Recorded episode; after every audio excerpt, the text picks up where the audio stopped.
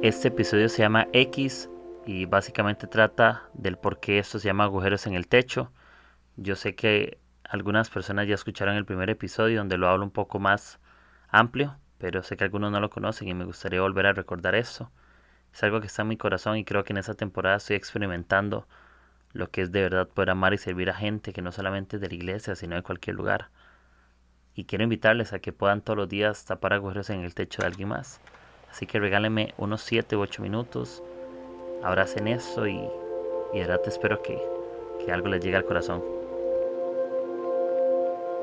Amigos, acá estoy nuevamente con ustedes y quiero leerles Marcos capítulo 2, verso 4 que dice, como no podían llevarlo hasta Jesús debido a la multitud, abrieron un agujero en el techo encima de donde estaba Jesús.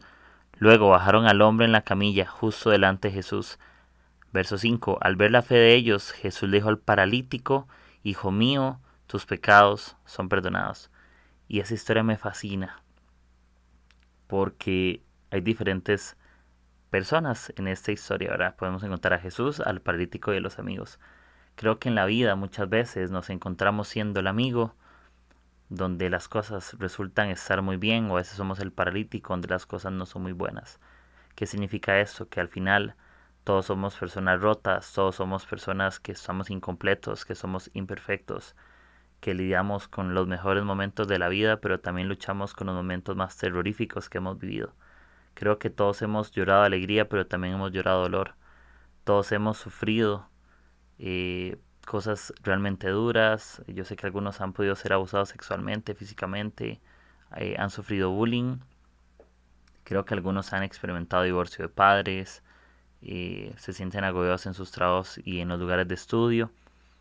Y también tenemos muchas veces momentos donde celebramos graduarnos, donde una relación prospera, donde encuentras mejores amigos, donde puedes confiar, donde en tu iglesia, en tu iglesia te sientes pleno o plena. Y con esta historia quiero hacerles eh, una invitación. Eso es como una intro del podcast, que ya lo había grabado en el primer episodio, pero quiero recapitularlo en unos minutos.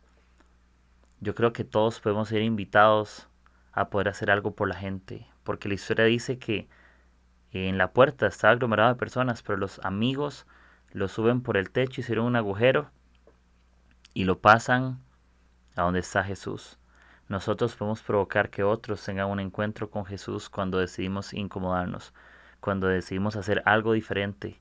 No veo a los, a los amigos diciendo vamos a orar para que Él se encuentre con Jesús, sino se pusieron manos a la obra me imagino que es muy incómodo ser un paralítico por el techo, no me lo imagino, pero debe ser muy difícil eh, subirlo, no sé, en silla de ruedas, no sé cómo lo subieron. Hacer el agujero, tuvieron que buscar herramientas, tuvieron que movilizarse, tuvieron que esforzarse y tuvieron un encuentro y todos al final tuvieron un encuentro con él. Y me encanta la frase que dice Jesús, dice, al ver la fe de ellos, yo te digo, y Jesús está más interesado en algo que en lo externo. Dijo, tus pecados son perdonados posiblemente todos estaremos esperando que, que lo hubiera sanado de primera entrada. Pero le dijo, tus pecados son perdonados y esto me, me da a entender algo. La intención de Jesús con nosotros siempre será poder darnos una eternidad primero que poder hacer algo por lo externo de nuestras vidas. Jesús está más interesado en nuestra eternidad que en cualquier otra cosa. Jesús está dispuesto a hacer milagros por nosotros, por supuesto, ayudarnos a que la vida sea mejor. Pero mi vida siempre será mejor cuando tengo una eternidad con Él porque mi futuro yo lo vivo desde ya, mi eternidad la vivo desde ya. Y me encanta porque el paralítico se encuentra con Jesús gracias a la fe de sus amigos. ¿Te imaginas que por la fe que tú tengas en alguien, esa persona pueda encontrarse con Jesús, sea tu familia, tus amigos, eh, tus compañeros de estudio, de trabajo? Y yo los invito a que todos los días nos podamos despertar con una mejor actitud y creer que todos estamos rotos, que todos tenemos luchas, que todos tenemos eh, situaciones difíciles. Pero en medio de todas las cosas vamos a poder encontrar gracia.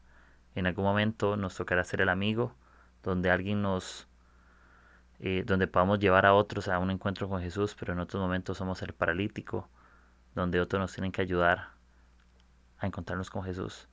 Y creo que tenemos que aprender a distinguir en qué temporada somos cuál. Hay temporadas donde tengo reconocer que soy el paralítico y necesito buscar ayuda y hay temporadas donde necesito reconocer que soy el amigo y, puedo ayudar a otros.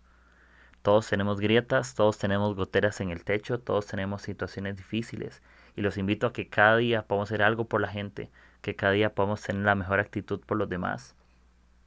Cuando perdonas a otros, haces que la vida de otros florezca. Y Proverbios 17, verso 8, verso 9 dice que cuando perdonamos una falta, hacemos que el amor florezca. Es lo mismo. Cuando perdonas, haces que otras personas puedan encontrarse con Jesús. Cuando tienes una buena actitud, haces que otros se encuentren con Jesús. Cuando le sirves a otros, haces que otros se encuentren con Jesús. Cuando haces un agujero en el techo en la vida de alguien para servirle y se encuentre con Jesús, haces que se encuentren con la mejor persona, con nuestra persona favorita, con aquel que nos ama, que nos ha dado el mejor ejemplo. Así que te invito, de verdad, ese es el intro, básicamente todos mis episodios tratan de esto, de responder a necesidades, agujeros que tenemos sobre diferentes preguntas. Lo más importante es que mi vida haga que otros puedan florecer, que yo sea accesible, que yo sea una persona sincera, honesta. Si ves que un amigo tuyo tiene hambre, dale de comer, es zapar un agujero en el techo. Si está enfermo y puedes orar por él, es un agujero en el techo. Si tu papá necesita tu ayuda, un consejo, puedes hacerlo y destapar un agujero en el techo. Tu compañero de trabajo está en crisis, ayúdale a destapar un agujero en el techo. Porque cuando tapamos un agujero en el techo, Vamos a trabajar primero con su eternidad, con su corazón y por resultado vas a poder ayudarle en la parte externa también.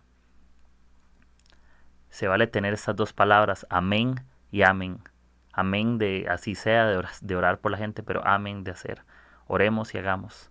Esa es la invitación de agujeros en el techo. Estemos dispuestos a hacer algo por alguien. Todos somos personas imperfectas y rotas que podemos ofrecer que otros encuentren con Jesús.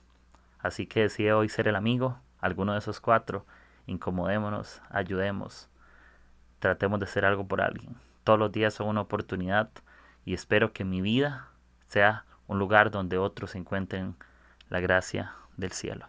Así que les invito a servir, amar a la gente como sea, con el mejor corazón, con la mejor actitud.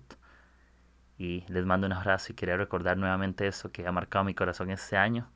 Agüeros en el techo significa eso poder hacer algo por alguien, subirme al techo, eh, ayudar, bendecir, no importa si eso me cuesta me duele, porque al final todo trata de que otros se encuentren con el Salvador, con Jesús, con el que nos ama, con el amigo. Y pueden leerse Marcos capítulo 2, una historia fascinante. Y si estás escuchando eso y no conoces a Jesús o no lees la Biblia, puedes leer esa historia y sé que te va a animar mucho a ayudar a la gente.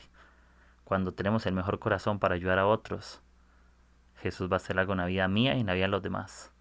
Así que mucho ánimo y espero que estén súper bien. Y eso es un bonus que metí por aquí. Solo quería recordarles y lo tenía muy presente en mi corazón. Les mando un abrazo y que la pasen súper bonito.